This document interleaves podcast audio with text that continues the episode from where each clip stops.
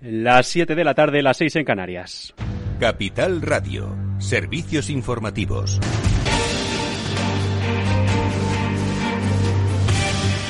¿Qué tal? Buenas tardes. Marruecos lo reconoce. El conflicto diplomático abierto con España hace ahora dos semanas se debe a la negativa de nuestro país a apoyar la anexión del Sáhara Occidental, como hizo Donald Trump, en contra del consenso internacional. A través de un comunicado, el gobierno de Rabat asegura que el conflicto no se limita al asunto de un hombre, en referencia a la decisión del gobierno español de acoger al líder del Frente Polisario, Brahim Gali, en un hospital de Logroño, sino que es una cuestión de confianza y de respeto mutuo que dicen desde Rabat están rotos entre España y Marruecos. Unas declaraciones que para el presidente del Gobierno, Pedro Sánchez, son inadmisibles. Si lo que se está diciendo por parte del ministro de Asuntos Exteriores marroquí es que ha utilizado la migración, es decir, el asalto a las fronteras españolas por parte de más de 10.000 marroquíes en 48 horas, a mí me parece absolutamente inaceptable. No es admisible que haya un gobierno que diga que se atacan las fronteras, en este caso de España, que se abren las fronteras para que entren 10.000 inmigrantes en menos de 48 horas en una ciudad española como es Ceuta por desavenencias y diferencias, discrepancias en política exterior.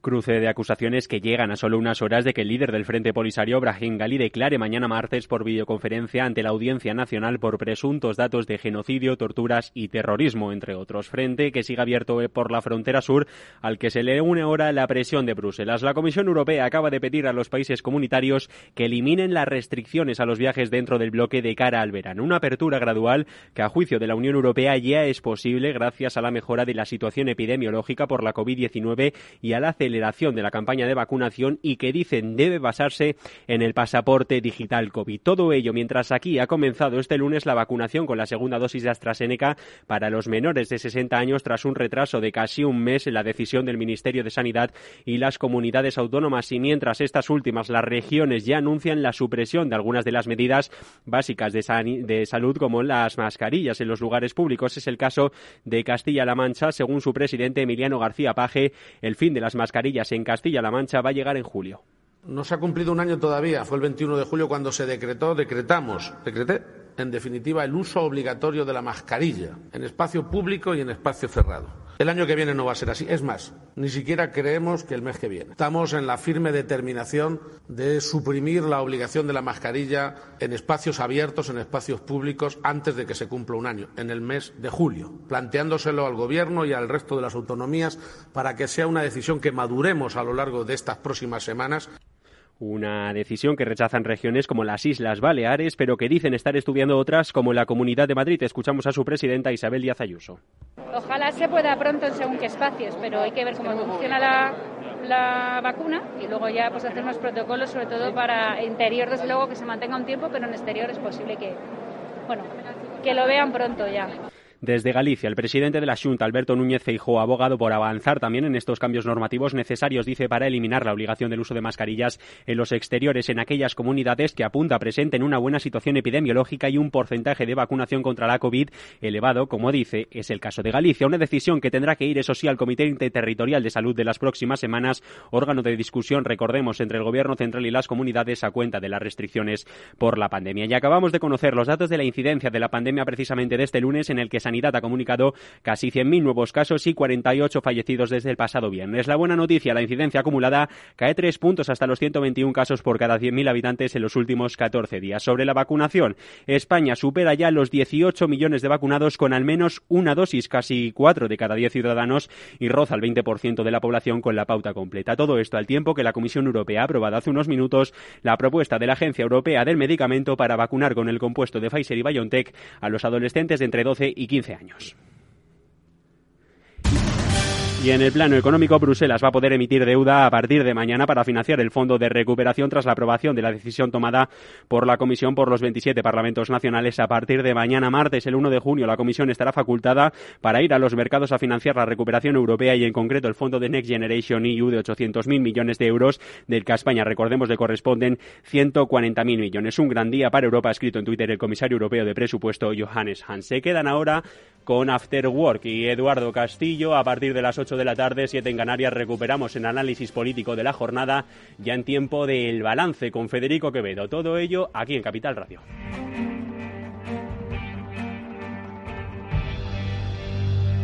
Capital Radio.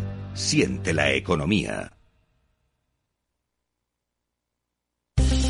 Invierte en acciones o ETFs sin comisiones. Tesla, Netflix, Amazon, Banco Santander, Telefónica, miles de acciones de los 16 mayores mercados bursátiles del mundo. Cero euros de comisión hasta 100.000 euros de volumen mensual. Abre tu cuenta 100% online en solo 15 minutos. xtb.es.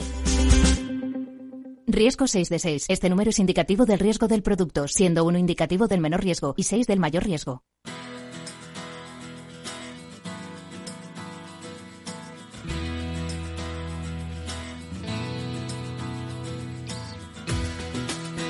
Después del trabajo, After Work, con Eduardo Castillo, Capital Radio.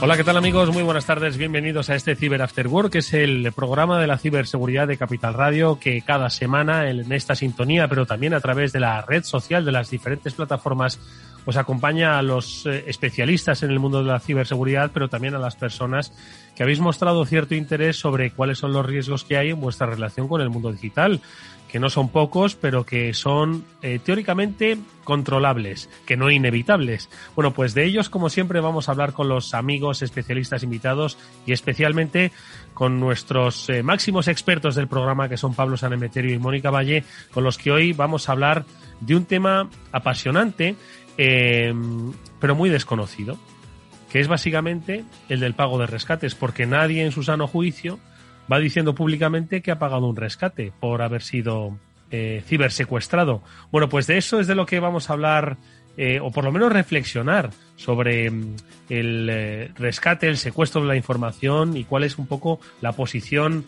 ética, legal, económica en la que queda una empresa que finalmente se vea abocada al pago de un rescate si es que quiere seguir manteniendo su actividad. Pablo Sanemeterio, ¿cómo estás, Pablo? Buenas tardes.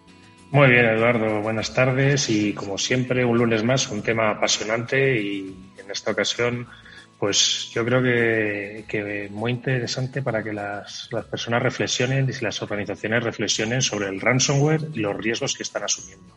Mónica Valle, ¿qué tal, Mónica? Muy buenas tardes, bienvenida. Antes eh, eh, estábamos diciendo, eh, estamos hablando de eh, reputación, estamos hablando de cuestiones éticas, morales, de compliance en general. Tú sabes mucho de comunicación, el pago del rescate. Ahora lo comentaremos un poquito en, más en profundidad. Es un tema apasionante, pero como digo, desconocido porque yo no sé si vosotros conocéis a empresas. Seguro que sí que han pagado rescate. Moni. Pues hay muchas, la verdad, muchísimas. De hecho, esta mañana estaba eh, leyendo unos datos, un informe, luego os lo confirmo, que a lo mejor la cifra está mal, pero eran cientos de millones de euros los que han pagado empresas españolas el año pasado en cuestiones de, bueno, pagos de rescate económico del ransomware, ¿no? Entonces se paga y se paga mucho y, y los profesionales de la ciberseguridad conocen muchos casos, lamentablemente, de empresas que han tenido que pagar estos rescates porque no tenían más remedio, porque no contaban con las copias de seguridad adecuadas para recuperar los datos, porque estaba la producción o el negocio completamente parado y eso, pues como sabéis, es gravísimo y no solo conlleva pérdidas económicas, sino de reputación, de imagen, etcétera. No es una situación muy complicada.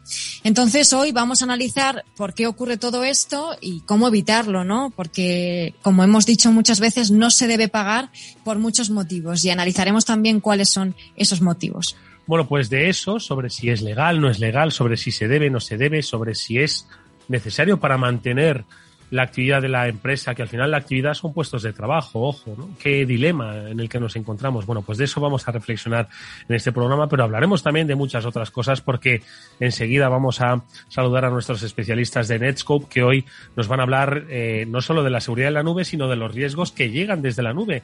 Con Paco Ginel enseguida vamos a conocer cuáles son esos riesgos y sobre todo cómo se combaten esos riesgos en esa píldora así que semanalmente nos acompaña. Y luego hablaremos, por supuesto, del estado de la cuestión, siempre de la ciberseguridad desde un punto de vista de usuario, que es el que nos va a aportar el siempre, el siempre eficaz de Ángel Lucho, Ángel Pablo Avilés, que es uno de los responsables del área de ciberseguridad de Smart Human Capital, al que como siempre es un placer saludar en este programa y que luego tendremos oportunidad de, conversar y compartir con él, eh, bueno, como siempre, buenas ideas. Así que amigos, esto es como digo el Cyber After Work. Vamos a leer un par de noticias que vienen por la parte de la geoestrategia, vienen por la parte de la eh, de la cuestión de la Guerra Fría cibernética. Y enseguida saludamos a Paco Ginel, que ya nos hablará de la píldora SASI. Vamos con las noticias.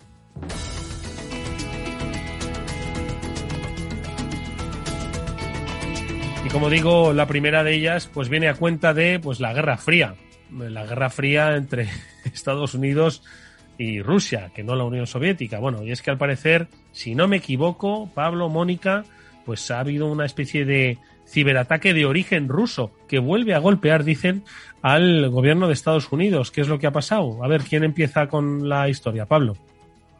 Bueno, pues en este caso lo que ha denunciado el gobierno americano han sido una serie de ataques de correos de phishing, ¿vale?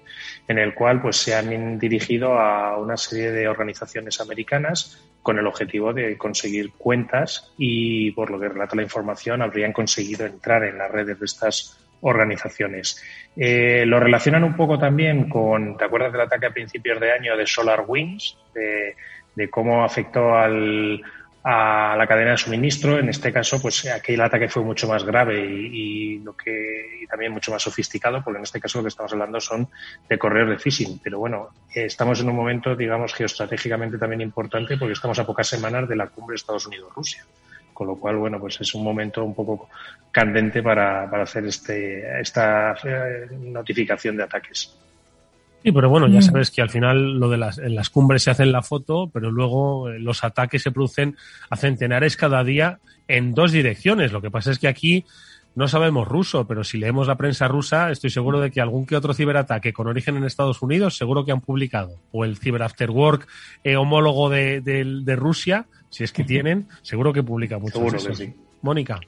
Sí, y además, pues eh, esto es lo relevante, ¿no? Lo que decía Pablo, que el modus operandi eh, como dice Microsoft, que ha lanzado esta información, este informe, pues eh, forma parte de ese grupo ¿no? ruso detrás de, de este ataque contra SolarWinds. Y en Estados Unidos hay que tener en cuenta el reciente ciberataque también a Colonial Pipeline, que, eh, bueno, que ha puesto en jaque todo el país. Y el tema de la ciberseguridad, ahora mismo, de la ciberseguridad, del ransomware y de este tipo de ataques eh, de grupos cibercriminales organizados está de rabiosa actualidad en todo Estados Unidos. Así que veremos los próximos días y las próximas semanas seguramente muchas noticias relacionadas con todo esto. Bueno, pues esto es lo que tiene, como decimos, la nueva Guerra Fría que se, eh, que se libra, por supuesto, desde hace ya tiempo. Ojo, esto no es una novedad en el mundo de la, de la, el mundo digital, el mundo de las ciberredes. Y los principales protagonistas, pues son, parece que eh, los de siempre. Pero bueno, estaremos atentos porque nosotros estamos en medio y obviamente, como entonces los libros de John Le Carré, pues Europa siempre está en el foco eh, y algo, bueno, algo pasará, algo pasará. Estemos pendientes. Ojo, eh, que tenemos también noticia técnica. Esta, como siempre, empieza a explicárnosla Pablo, porque tenemos una vulnerabilidad grave que se ha detectado en los PLCs de Siemens. Eh, ¿Qué es lo que ha ocurrido exactamente? Pues eh, lo que ha ocurrido es que se ha descubierto un fallo de seguridad en las tecnologías de, Siemens, en concreto en las familias de los PLCs S7 y S7 que se fabrican por Siemens y en la cual pues eh, se permitía la escritura en memoria de estos eh, dispositivos sin la necesidad de estar autenticado. Eh, Siemens ha generado una actualización del firmware de estos dispositivos para que estén protegidos y que esta vulnerabilidad no les, no les afecte. Eh, la empresa que lo ha descubierto es eh, Clarotay y, y declaran no haber conocido o que se haya utilizado en, este, este exploit o esta vulnerabilidad en ningún ataque. Pero bueno, que, que se pese un poco también por, por aquello histórico, que las familias de PLC son un poco los, los controladores industriales. En todas fábricas hay este tipo de dispositivos que lo que hacen es ayudar a los actuadores o a todos los elementos físicos de una fábrica y que, y que bueno, pues que por los que tengan un poco más, más de edad y quieran recordar un poco ataques antiguos, los ataques de Stuxnet allá por el 2011 también afectaban a familias de PLCs. Mónica, eh, ¿algún apunte? Porque es que, en fin, el grado de, complejidad y de, tecnificación que tiene esta, esta noticia, no sé si la podemos aterrizar un poquito. Hemos hablado en Cyber After Work más veces de ciberseguridad industrial, que es un tema además muy interesante y muy relevante porque, eh, bueno, en, muchas ocasiones hay elementos antiguos en este tipo de, eh, de industrias, de fábricas o de, lugares, ¿no? Eh, con sistemas más antiguos eh, que a veces hay que parchear y algunas otras ocasiones cuentan a lo mejor con sistemas antiguos que no se pueden parchear, ¿no? En este caso, afortunadamente sí que se puede, así que la solución es satisfactoria. En otras ocasiones, a lo mejor estamos hablando de que usan un Windows XP antiguo u otro sistema antiguo que no tiene posibilidad de parcheo. Y ahí es cuando estamos hablando de, del verdadero problema, ¿no? Pero si os parece en otra ocasión podemos hablar de ciberseguridad industrial, que yo creo que es muy interesante volver a, retomar ese, ese ámbito. Por supuesto. Industrial y sectores críticos, porque bueno, ya visteis que es lo que pasó eh, con el ataque a Colonial, ya habéis visto lo que ha pasado con las amenazas que van sobre los suministros, que afectan, eh, por supuesto, a, a, no solo a esas industrias, sino luego a los propios consumidores, ¿no? Tiene un impacto porque al final todo está, todo está conectado. Hablaremos, hablaremos de ello, por supuesto. Nosotros lo que hacemos ahora es eh, escuchar esta sintonía, que es la que dice que ya los especialistas de Netscope nos van a dar la píldora SASI de la semana. Y como decíamos al principio, es eh, Paco Ginel, que es eh, responsable de alianzas estratégicas de Netscope, quien nos va a dar la píldora SASI que hoy ellos, como sabéis, son muy creyentes de la nube, ¿no? Que desde la nube se ofrece ciberseguridad. Pero, ¿por qué precisamente? Porque Paco, buenas tardes, ¿qué tal? ¿Cómo estás? Buenas tardes, Edu. ¿Cómo Porque Paco, ahora la amenaza también viene desde la nube, ¿no? Entonces, eh, ¿qué es exactamente esta amenaza que ahora se empieza, que habéis visto y que obviamente hay posibilidad de combatir? Bueno, pues realmente no es, no es nada nuevo, es simplemente que, que las herramientas que están ahí al alcance de todos nosotros y que utilizan cada vez más las organizaciones, pues están también al, alcance de los malos. La verdad es que en estos casi 18 meses que llevamos de pandemia, si algo ha crecido es el uso de aplicaciones cloud. El cambio a un modelo de fuerza de trabajo distribuida ha requerido facilitar el acceso a estas herramientas de trabajo a colaboradores, socios y clientes. Y las aplicaciones cloud han jugado un rol fundamental en todo este proceso de adaptación. De hecho, la pandemia, como ya sabemos, ha acelerado la transformación digital en muchísimas organizaciones y los efectos de esta transformación van a permanecer después de la pandemia. Lo que pasa es que, como no podía ser de otra forma, pues los criminales también se han subido a esta ola de adopción de la nube para lanzar campañas más sofisticadas y además hacerlas pues desde las mejores infra, infraestructuras, porque realmente las infraestructuras de cloud pública están ahí para todo el que las quiera utilizar. Y para hacernos una idea del volumen de esta tendencia, en el último informe que hemos publicado en Scope sobre, sobre la cloud y las, y las, y las amenazas, mm, resaltamos que un 53% del tráfico web, por ejemplo, está compuesto ya por aplicaciones cloud y un 61% del malware que se distribuye se hace ya desde la cloud. Y también que un 13% de las campañas de phishing están alojadas en la nube y se hacen desde estas nubes públicas, donde simplemente el cibercriminal llega, paga y monta su infraestructura. Y un 33% de estas están dirigidas a capturar precisamente credenciales de aplicaciones cloud. Paco, esto, estas cifras eh, responden a lo que siempre hemos comentado, que el ciberdelincuente va allí donde está la gente y donde está el dinero, ¿no? Efectivamente, efectivamente. Y además las infraestructuras no son ni buenas ni malas. Lo que es bueno o malo es el uso que hagas de ellas. Por eso pensamos que es tan importante tener un servicio de proxy de nueva generación que te permita descifrar todo el tráfico que se intercambia con las aplicaciones cloud y también con aquellas que pueden parecer de confianza por los nombres y por las entidades que las alojan, como Google Cloud, Microsoft o Amazon Web, Web, Web Services un servicio que permita, por ejemplo, identificar cuentas comprometidas que puedan estar siendo utilizadas para enviar emails maliciosos, cuentas de tu propia organización. Mm. O tener esa visibilidad granular sobre la actividad que permita diferenciar entre instancias corporativas y no corporativas, digamos, de un Office 365, y no dar por bueno todo lo que se intercambia con Office 365.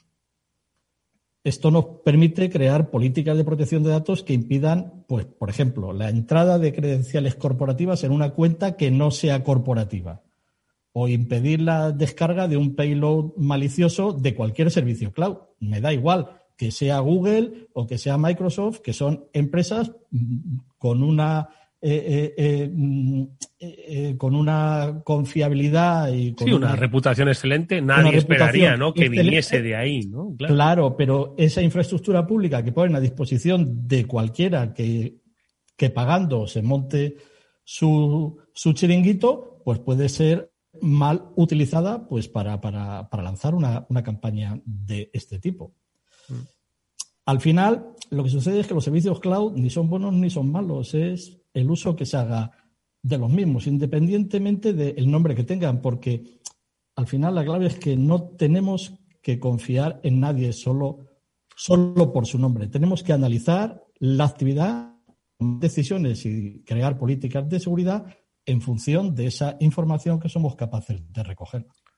Pues yo creo que ha quedado. Paco, creo Perdona, que Pablo, destacar, yo quería destacar que aquí lo, importante es que aunque se esté usando Google, eh, Microsoft o Amazon, eh, Netscope lo que te permite es discriminar del, global cuáles son las áreas propias tuyas de la compañía, donde puedes confiar, ¿verdad, Paco?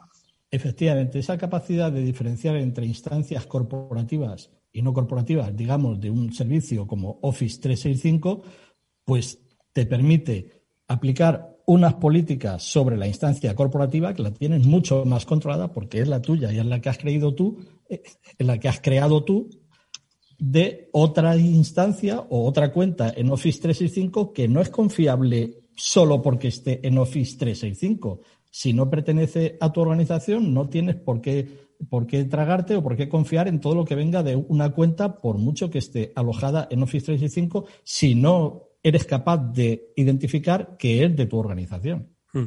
Pues como bien ha dicho Paco Ginel, hay que refinar, eh, hay que desconfiar. Es decir, que al final no se trata de ser desconfiados por naturaleza, sino que eh, hay muchos servicios eh, que son muy útiles, que son que han mejorado la vida de las organizaciones, pero que precisamente en esa facilidad es donde a veces encontramos el riesgo. Por lo tanto, mucho cuidado. Eh, estamos trabajando en la nube y en la nube también están las amenazas, pero por fortuna también están las soluciones, como las que nos pueden ofrecer, como siempre, los especialistas de Netscope. Paco Ginel, ha sido un placer verte. nos veremos pronto en el programa, como siempre. Un fuerte abrazo. Un abrazo, muchas gracias. After Work con Eduardo Castillo.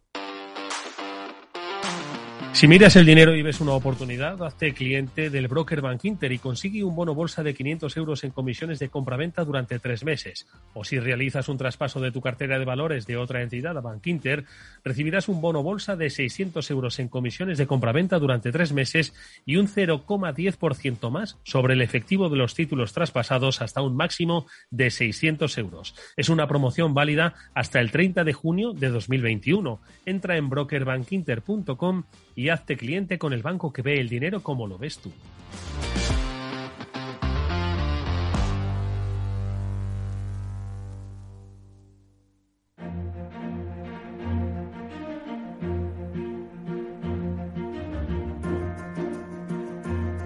Bueno, pues nosotros eh, enseguida vamos a saludar a nuestro invitado, Ángel Pablo Avilés, al que, eh, como siempre, es un placer recibir en este programa.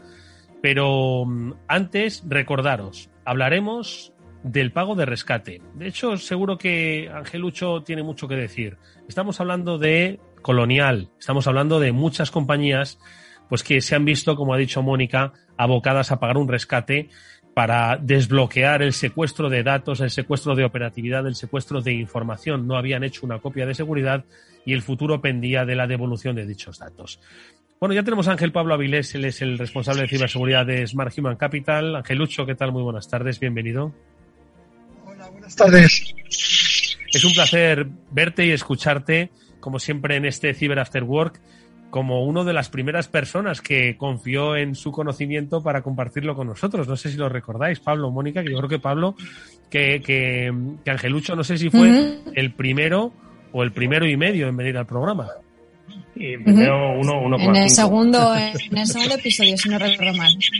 Bueno, pues, oye, pues eh, vamos a hablar, Angelucho, por supuesto, del tema del rescate. Hay que decir que Angelucho, pues, ha pasado prácticamente toda su vida profesional en el lado de la ley. Ahora no es que esté en el lado de, de la no ley, sino en el lado de los defensores de la ley con uniforme y, seguro que tiene una opinión sobre lo que suponía no ceder al chantaje de los extorsionadores en muchas áreas, ¿no?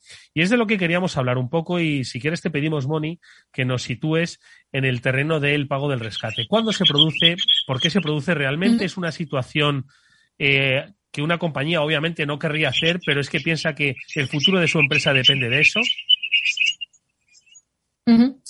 Sí, eh, antes os daba una cifra y la he buscado para actualizarla y, darla correctamente. En concreto es que los rescates de ransomware durante 2020 provocaron pérdidas de un mínimo de 125 millones de euros a empresas españolas. 125 eh, millones de euros. Y esto es lo que sabemos, ¿no? Esto es lo que sabemos a través de un informe sobre el coste de ransomware, en concreto realizado por la empresa Emisoft, eh, que, bueno, ha recogido datos de eh, más de 8.800, casi 9.000 incidentes en casos de empresas españolas, ¿no? Entonces estamos viendo que el coste económico que puede tener un ciberataque de ransomware es enorme. Por un lado está lo que puedes llegar a pagar por ese rescate económico que te piden los cibercriminales, que recordemos que en un caso de ransomware eh, hay distintas opciones, pero bueno, la más habitual, tradicional, se puede decir, cifran los archivos eh, o cifran el equipo te piden rescate económico a cambio de darte la clave de descifrado para volver a acceder a esos archivos o a ese sistema, ¿no? Entonces, por un lado, pagar ese, ese rescate eh, suele ser una uh, cantidad muy alta para las empresas. Cuanto más eh, empleados o más equipos Em, afectados, pues más alta la cantidad, pero por supuesto durante todo el tiempo que ese incidente está provocando daños o está paralizando la empresa, pues esas pérdidas se hacen cada vez más y más grandes, ¿no? Entonces estamos hablando de eh, impacto económico en muchos sentidos cuando se trata del ransomware. Vale, eh, un par de preguntas que también le voy a pedir a Angelucho que responda. ¿Pagar un rescate porque te hayan secuestrado la información de tu web es ilegal? Eh, no vamos a entrar, no quiero entrar desde mi posición actual en la ilegalidad o no. Si bien es cierto que nos convertimos en colaboradores necesarios en la comisión de, un delito.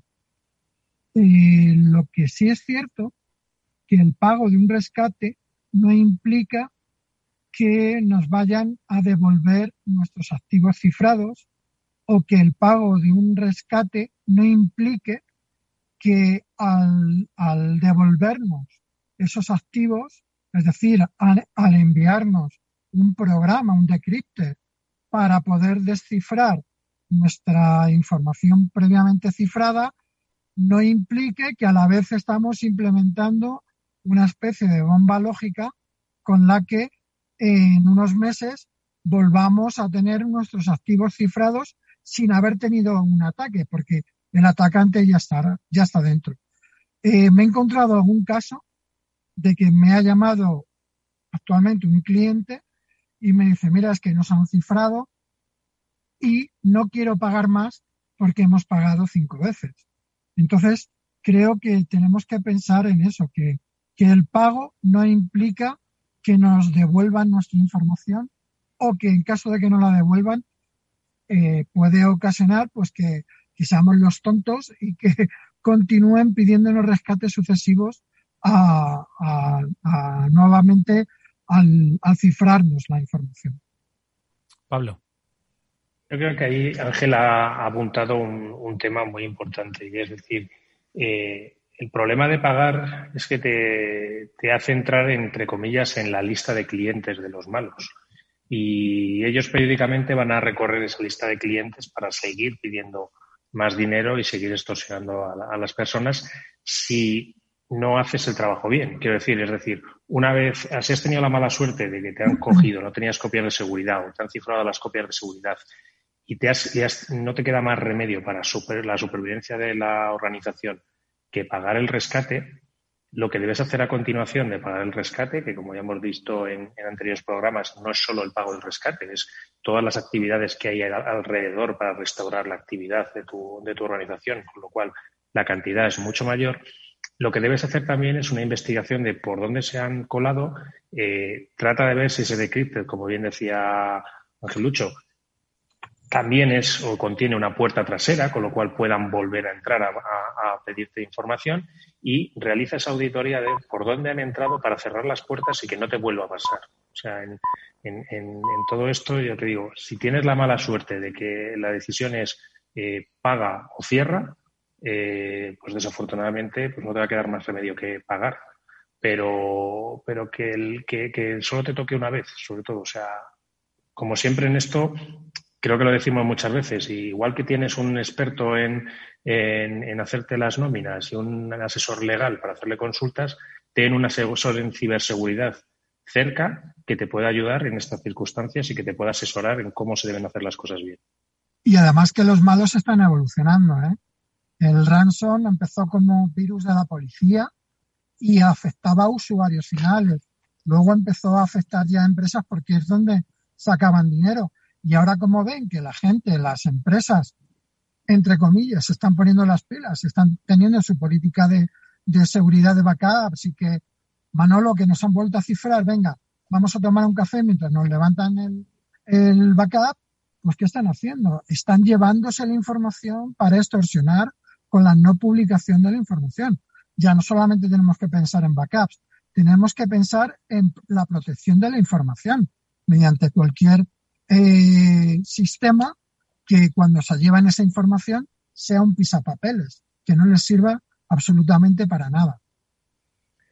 Totalmente. Y además, ojo, mira también cómo han evolucionado, que, como decía Ana en, algún programa anterior que hemos, que hemos hecho de, de, informes de compañías, se hablaba de caza mayor. O sea, están yendo ya a empresas de alto nivel en los cuales el impacto sea gordo, como ha pasado con el caso de Colonial Pipelines, en el cual les han ido a bloquear algún servicio básico para la sociedad y les están forzando a pagar, con lo cual no solo es, como bien dice Angelucho también, que tienes que proteger la información, sino que además vamos buscando puntos donde podamos hacer daño y donde el pago sea algo que, que el tiempo ya no solo sea el tiempo que normalmente ponen los malos, es decir, págame o te doblo el precio que tienes que pagar, sino que además es tienes otra presión que no es la que te están poniendo los malos para que pagues, la, es la presión pública. Lo hemos visto también en ayuntamientos. Me gustaría también preguntarle a Mónica un poco sobre el papel de los ciberseguros, porque muchas veces los ciberseguros, eh, pues entre los riesgos que cubren está el del, el del, el, del, secuestro de la información y el del pago de rescate. Esto no sé si es algo generalizado eh, o si, si, es una excepcionalidad, si depende un poco, mm. no lo sé, Moni.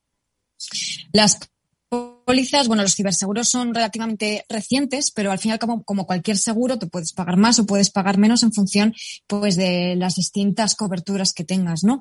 Aquí hay una cosa muy importante, que es que no podemos pensar que un ciberseguro es, a me pago un ciberseguro y ya me olvido de todo, porque hay muchas cláusulas y, lógicamente, pues, eh, eh, el contratar un seguro no exime de que tú tengas que tener las medidas y protecciones adecuadas para evitar que te pueda pasar algo, ¿no? Es como si pues te roban en casa y te habías dejado la puerta abierta de par en par, pues te dirán, oye, es que.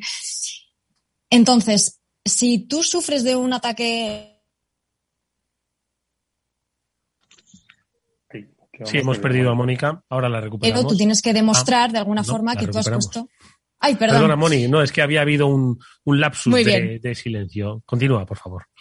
Puede suponer eh, que, te, que te vayan a darte la póliza primero eh, que, que, sigues unos mínimos, ¿no? Que tienes unos mínimos en cuanto a protección, eh, en cuanto a medidas de seguridad, protocolos, estrategias, etcétera. Y si eres víctima de un ciberataque, te van a decir, vale, yo te pagaré el rescate o lo que sea que haya estipulado, pero sí, tú también me demuestras que has seguido los protocolos y las estrategias de seguridad y los mínimos de seguridad. O sea, no podemos pagar la póliza y pensar que esto ya es jauja y no hay que hacer nada más. Hay que poner las medidas preventivas siempre igualmente, incluso más si tienes la póliza.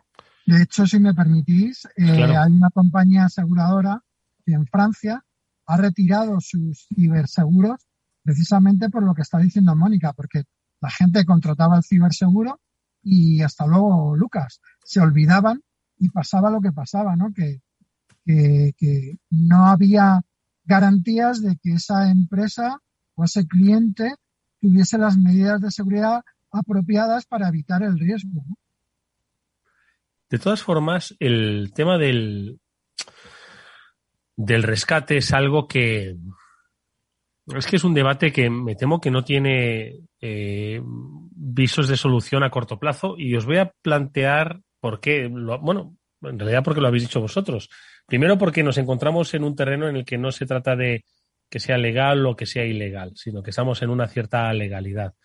En segundo lugar, que hay cierta cobertura, pues que, bueno, es cierto que Angelucho dice que el debate este quizás puede cambiar un poco las tornas, pero bueno, esa cobertura eh, de riesgos, ¿no? Bueno, pues no es que haga que las empresas se relajen, pero de alguna forma, bueno, pues están un poco más tranquilas, ¿no? Cuando se leen, oye, ¿qué me cubres? Pues te cubro la recuperación, el rescate, te dice, oye, pues mira, no está mal, ¿no? Eh, pero tercero, una empresa que está, porque hoy me cuesta pensar que una empresa no tenga un mínimo, un mínimo de seguridad, un mínimo, pero aún así haya sufrido un ataque y un secuestro o una encriptación, ¿no? Entonces, esa empresa dice, si es que si, si aun teniendo un mínimo de ciberseguridad o de, o de estructura de seguridad, me han atacado y me han encriptado, ¿vale? porque nadie es perfecto y porque el 100% de la seguridad no existe, o estoy abocado y me están pidiendo un rescate, ¿qué hago? Y si las compañías de seguros ya no me lo quieren cubrir, yo, ¿qué hago? ¿no? Es un debate un poco complejo, ¿no? Hasta, o sea, ¿cuánto tengo que invertir en ciberseguridad para evitar que me bloqueen y me secuestren la información? Porque hemos visto ataques en compañías que estoy seguro de que su red de infraestructura de seguridad era muy buena y aún así ha habido filtración de datos, ha habido robo de credenciales. Es decir, ¿dónde ponemos un poco el punto de partida? ¿Dónde ponemos el límite? ¿Quién quiere empezar con esta reflexión? Angelucho. Bueno, la verdad que, que, los zero days existen. los zero days existen y precisamente, y lamentablemente, existen para explotarlos en estas circunstancias. Pero lo que no puede ser lo que no puede ser que hoy, en el 2021, todavía haya empresas que no hayan actualizado sus sistemas operativos para no poder ser víctimas de, por ejemplo, de, de WannaCry, ¿no? Que no han parcheado su Windows para, para no ser víctimas de, de WannaCry. Entonces, eh, es lo que decíamos con el tema de, de ciberseguros. Eh, además, se enfrentan no solamente a, a que les roben la información o que les cifren la información. Se pueden enfrentar incluso a sanciones por parte de la Agencia Española de Protección de Datos y ya no porque no porque haya habido una brecha, sino porque no la han comunicado o porque no han puesto las medidas para que haya una brecha. Si ponemos las medidas, pero aún así la seguridad 100%, ya se ha dicho, no existe, podemos ser víctimas de un ciberataque, está claro, pero seremos más víctimas si no cerramos la puerta en prevención que, de que al dejarla abierta entren a robarnos. Mónica. O Pablo. Yo lo que iba a decir es que, a ver, los, los ciberseguros están bien y, nos ayudan a, a contener las, las, pérdidas, pero que no van a proteger. Eh, tenemos un caso en el cual una aseguradora eh, ha declarado un ataque como el de Nompetia como un ataque de guerra y eso está dentro de las cláusulas en las cuales no cubre el ciberseguro este, este ataque. Entonces, que, las organizaciones también se planteen que el tener un seguro es como, como muchas veces le hemos oído decir el invitado nuestro muy a menudo, de, que es Román, que el, que el tener un seguro no exime de que, por ejemplo, si, si se te quema la casa y no has metido todas las pertenencias que tienes, los muebles, la ropa que había por dentro, te has quedado sin ello. Mónica. Sí, al final hay que tener en cuenta que en toda organización, en toda empresa, y lo hemos dicho muchas veces, pero nunca está de más repetirlo, ¿no? Da igual si tu empresa es más grande o más pequeña, da igual el sector, tienes que tener no solamente tu estrategia de ciberseguridad eh, bien orientada, sino también unos protocolos en cuanto a la recuperación, eh, qué hacer después de un incidente, porque mm, las medidas eh, reactivas son tan importantes como las, las proactivas, ¿no? Las que haces para prevenir y las que haces para eh, evitar que el daño sea grave. Al fin y al cabo, y lo habéis dicho antes, ¿no? Y lo has dicho Edu, las cosas pueden ocurrir, incluso aunque pongas todas las medidas, puedes tener un incidente y lo importante ahí es saber actuar, saber reaccionar lo más rápido posible, que el daño sea lo más, eh, lo más liviano posible y volver a tu operación habitual en cuanto, en cuanto se pueda, ¿no? Y para eso eh, hay que invertir en entrenarse, en formarse, en concienciar a los empleados, en entrenar esas capacidades reactivas. Eh, si piensas solamente en invertir en un seguro o en algo similar y te olvidas de lo demás, eh, creo que está fallando ahí tu estrategia. Tienes que tener el seguro como se tiene cualquier otro seguro de los que tenemos habitualmente, ¿no? Lo tienes para no utilizarlo nunca tenlo por si acaso, está muy bien, en algunas ocasiones puede ser muy útil, pero lo ideal es que no tengas que utilizarlo nunca, que sea un backup de lo último, lo último que tengas que utilizar, eh, el último recurso, pero todo lo demás tiene que estar bien entrenado, bien formado y, bien hecha la estrategia. Bueno, pues eh, de rescates hemos hablado, hablaremos mucho más, ¿no? Un día, si os parece, profundizamos un poco más eh, desde un punto de vista legal, ¿no? Sobre, bueno, pues cuál es el, componente que tiene este pago de rescate y sobre todo, bueno, pues lo que decía un poco, por recapitular, lo que decía un poco Angelucho al principio, y es que te ponen en la lista y eres, bueno, pues un cliente más eh, de esa red cibercriminal a la que de vez en cuando pasan factura. Porque, última cosa, uno, una empresa recibe un ciberataque, le secuestran la información, le exigen un rescate, paga esa información, o sea, paga ese rescate, le devuelven, no sé si el 100%, ya hemos comentado muchas veces que no te devuelven todo. Eh, esa empresa entiendo que se reforzará. Al día siguiente dirá, oye, llamar a los especialistas que hablan en el programa de ciberseguridad que les hemos estado escuchando y queremos contratarles. El programa de ciberseguridad de Capital Radio, ¿eh? Cyber Work, no otro. Y quiero contratarles para reforzar esto y que no me vuelva a pasar. Y sin embargo, vuelve a pasar. Vuelven a llamar a su puerta, como decía Angelucho. Eh, ¿no, ¿No sirve de nada un refuerzo de la ciberseguridad, de la seguridad después de un ataque? ¿No sirve? Claro que sirve.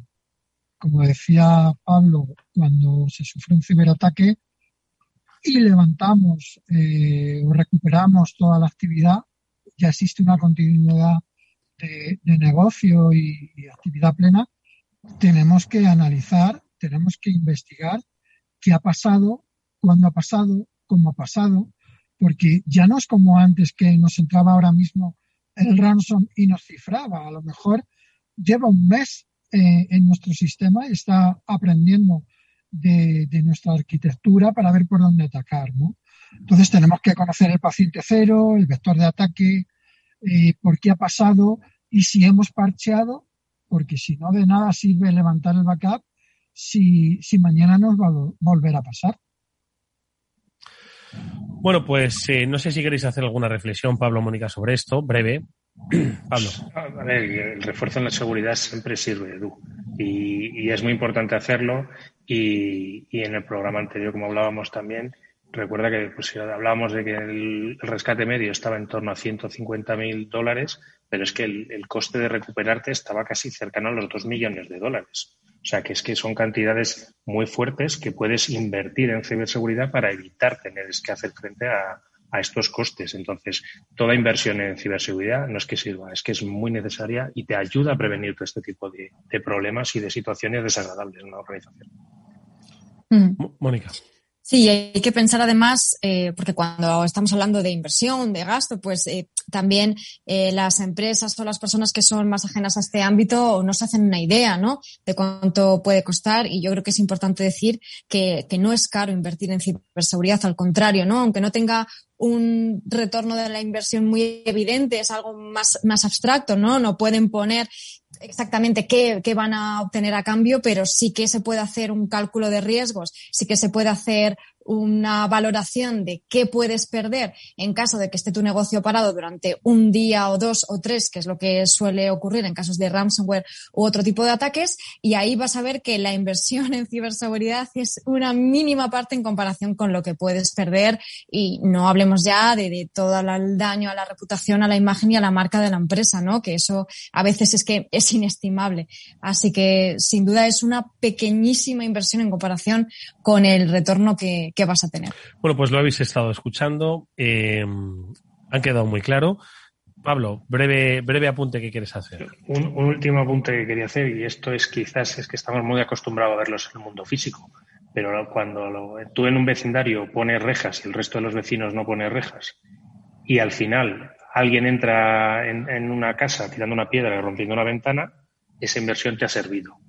Eh, pues esto es un poco lo mismo. Hay que pensar que en ciberseguridad y en el mundo de los ordenadores hay que ir pensando ya en poner rejas a tus, a tus empresas y que se puedan ir protegiendo y verás como cuando le accedan a tu competencia o a otras organizaciones, esa inversión ha sido útil. Aunque tus vecinos piensen que estás loco, tus vecinos son aquellos de, pero sí, ¿a ti por qué te van a atacar? Si tú eres una pequeña empresa y en ti no se van a fijar. Bueno, pues esos son los vecinos que se reían del de las rejas.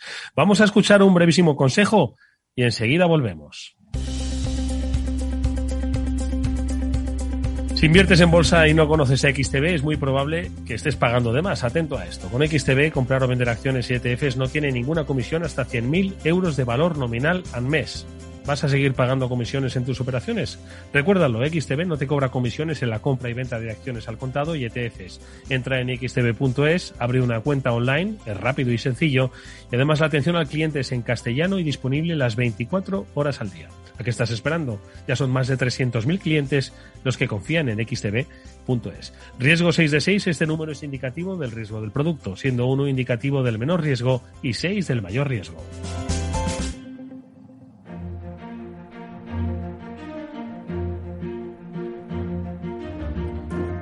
Seguimos aquí en este Cyber After Work, lo estamos eh, desarrollando hoy con la ayuda de Ángel Pablo Avilés Angelucho, él es el director de ciberseguridad de Smart Human Capital, con el que hemos hablado sobre el mundo del rescate, el mundo del rescate tras un ciberataque. Pero bueno, hay muchas otras circunstancias que sobrevienen en el mundo digital y como siempre nos gusta actualizarlas pues con un especialista que se ha fijado mucho sobre la seguridad, especialmente de los más vulnerables en el mundo de la cibernética. Eh, Angelucho, yo no sé si de un tiempo a esta parte, hace tiempo que no hablábamos, ¿no? Y yo no sé si el mundo es mejor desde entonces o es un poquito peor. Bueno, tú siempre has tenido una visión muy optimista y nos alegra mucho y siempre nos alegra que la compartas, pero en el terreno ciber, en el terreno de la inseguridad para no solo empresas, sino ciudadanos, ¿cómo estamos? Bueno, eh, quiero ser optimista, pero también creo que siendo pesimista, o siendo todos pesimistas, nos ayudamos. Hoy me, me decía un compañero, un amigo, que si le podía dar recursos porque una amiga suya, su hija de nueve años, había tenido un conato de grooming. Nueve años. Entonces, lo primero que le he dicho, que el problema no lo tiene la niña, el problema lo tienen sus padres, que han dejado a esa niña sola, todavía sola, ya no estamos hablando de ordenadores, ¿eh? ya estamos hablando de, móviles que, los llevamos encima. Entonces, en ese aspecto, eh, siempre que haya un caso, será un fracaso. ¿vale? Estamos avanzando con, la gente, se va concienciando, pero seguimos dejando huérfanos digitales.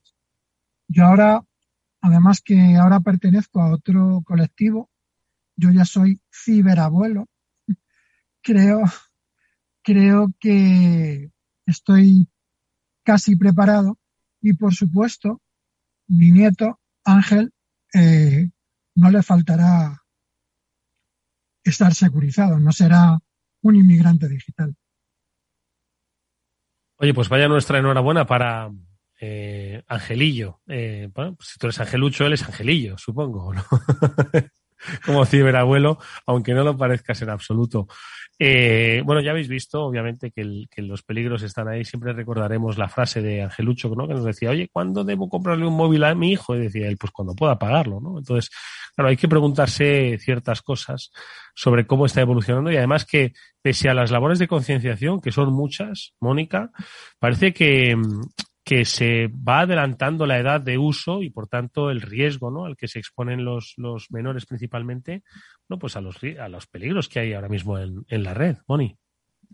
Sí, al fin y al cabo hay muchas veces que aunque no le compres el dispositivo, eh, pues van a conseguir conectarse a Internet o van a conseguir el dispositivo de, de un amigo, de otra persona, ¿no? Por eso, pues lo que dice Ángel es tan importante, hay que eh, educar eh, en conjunto, ¿no? En familia y de esto él sabe más que nadie, ¿no? De cómo esa conversación que se puede generar en familia es lo más importante para que eh, no importa eh, cómo de pronto o de pequeños eh, accedan a Internet o usen esos dispositivos, ¿no? Porque a veces es, difícil o, imposible o, no tiene sentido frenarlo, ¿no? Pero eh, que sean conscientes de los riesgos que hay, que sean conscientes de los ámbitos de la privacidad, de que eh, no es recomendable eh, publicar cosas personales o demasiada información, ¿no? Que a veces exponemos demasiado y pues los pequeños también lo ven y lo replican. Entonces esa conversación que se puede generar en, en casa al final lo que hace es que eh, haya confianza suficiente para que si en algún momento dado tienen un problema, eh, como sea un, como el caso que nos contaba, eh, pues que tengan también la confianza de contarlo y de así se puede solucionar lo antes posible, ¿no? Entonces no es tanto, yo creo, esa edad, sino eh, que la conversación y que la información fluya de una forma eh, constante y sobre todo con confianza. Para mí lo que has dicho, Mónica, es fundamental, porque si antes era peligroso, ahora es más. Antes había un ordenador. El ordenador tiene que estar en el salón, que sea un lugar compartido de familia. Uh -huh. Pero es que ahora es un, es un, un smartphone, un claro. teléfono, y uh -huh. nosotros se lo damos a los niños para que nos dejen en paz. Nueve años, el caso que os he contado, nueve años. Claro. Y eso es de hoy. Eso es un caso de hoy. Y como ese, pues lamentablemente, eh, muchos diarios. Mm. Cierto. Pablo. No, y, y es que el, el, tema, sobre todo, muchas veces es que no sé por qué, pero tendemos a pensar que los problemas que están relacionados con la tecnología son diferentes a los problemas que teníamos normalmente en el mundo físico. Y la verdad es que no son tan diferentes. Simplemente puede que ocurran con con mecanismos o con tecnología diferente, pero hemos hablado muchas veces del timo de la estampita, eh, que ocurre ahora también, el tema de la estampita en Internet, y, y, en estas cosas es igual, o sea, tú no dejas a tus hijos solos a las 12 de la noche en un barrio poco recomendable y con personas de, que, que, no te inspiran confianza, ¿por qué haces lo mismo con el, con el teléfono, con la tecnología? Pero estoy seguro de la que... Gran Vía tampoco, Pablo. Ya, pero Angelucho, estoy seguro de que esto de la pandemia que ha hecho pues que eh, niños de nueve años, niños y niñas de nueve años, donde antes tenían pues un control justo ¿no? del, del, del, acceso a internet, ahora mismo se han habituado porque han dado clase y todos nos hemos felicitado por ello, ¿eh? como los más pequeños han podido continuar con su formación gracias a la digitalización y a las herramientas. ¿no? Entonces, una cosa que en principio es buena y es, es saludable, en realidad creo que ha sido pues eso, una aceleración del contacto, de una necesidad, ¿no? Que se ha adelantado esa edad, que luego creo que tendrá sus consecuencias, como hoy tú mismo acabas de compartir con todos nosotros. Sí, claro. Eh, ha sido buena la tecnología en pandemia, ¿verdad? Eh, yo puedo contar casos personales que, bueno, no quiero extenderme, pero yo siempre, siempre hablaba de, del cuchillo jamonero es, es bueno que, que un niño utilice la tecnología, claro que sí, pero nadie o casi nadie somos conscientes que por el mero hecho de tener un dispositivo móvil, un smartphone, estamos conectados. Gracias a este dispositivo móvil, yo hace poco antes de empezar el programa estaba en un atasco. No llegaba a casa para acceder al programa.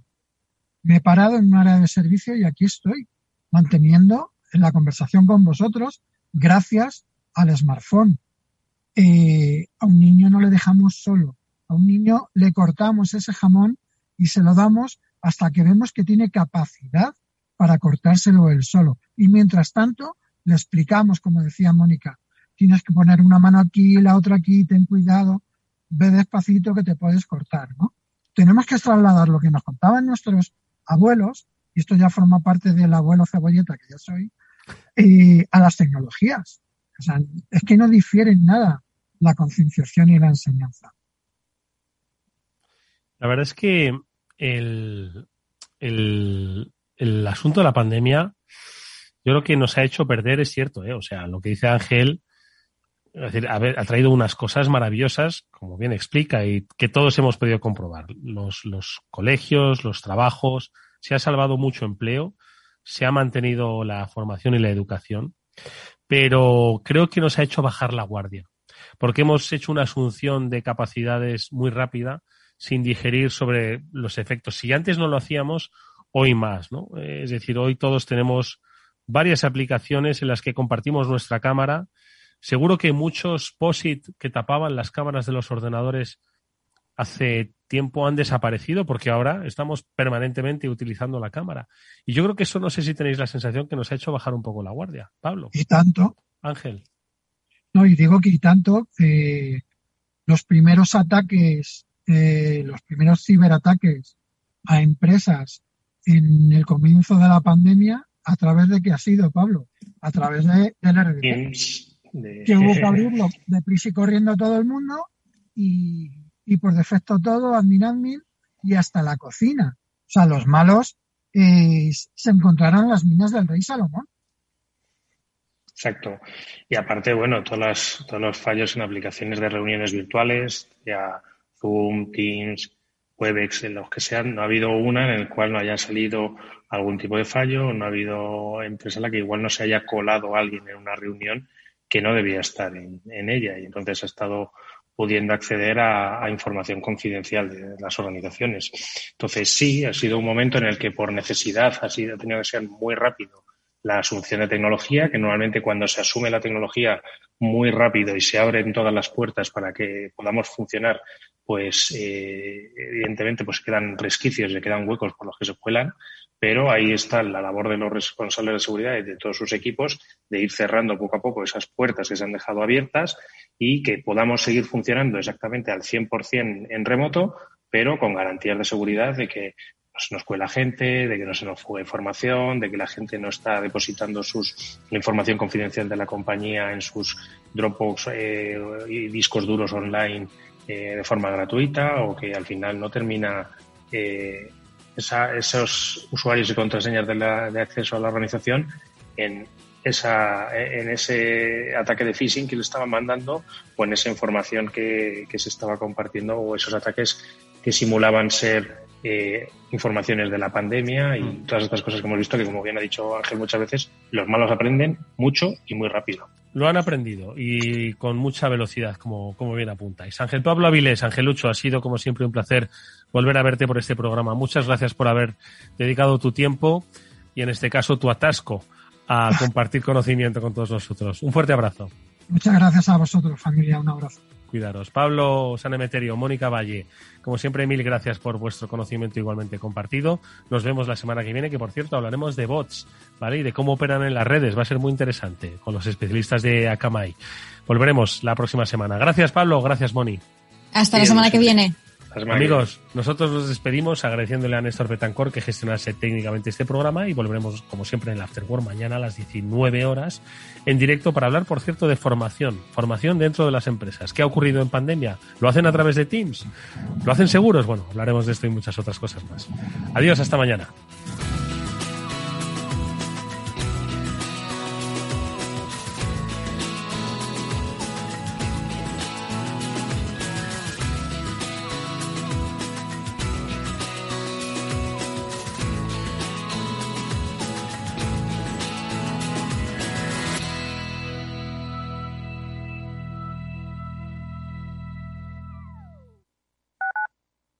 Escuchas Capital Radio, Madrid 105.7, la radio de los líderes.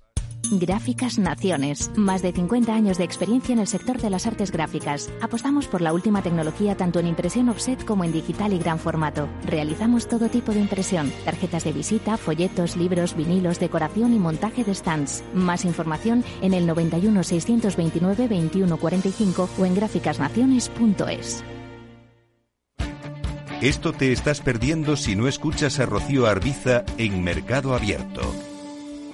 Margarita Rivas, broker y escritora. Un mundo tan fascinante y tan de psicología como son los mercados. En los mercados no es más que psicología de masas, son, son emociones de las personas y cómo las personas interpretan los datos económicos que fluyen cada día en, en la economía. Mercado Abierto con Rocío Arbiza.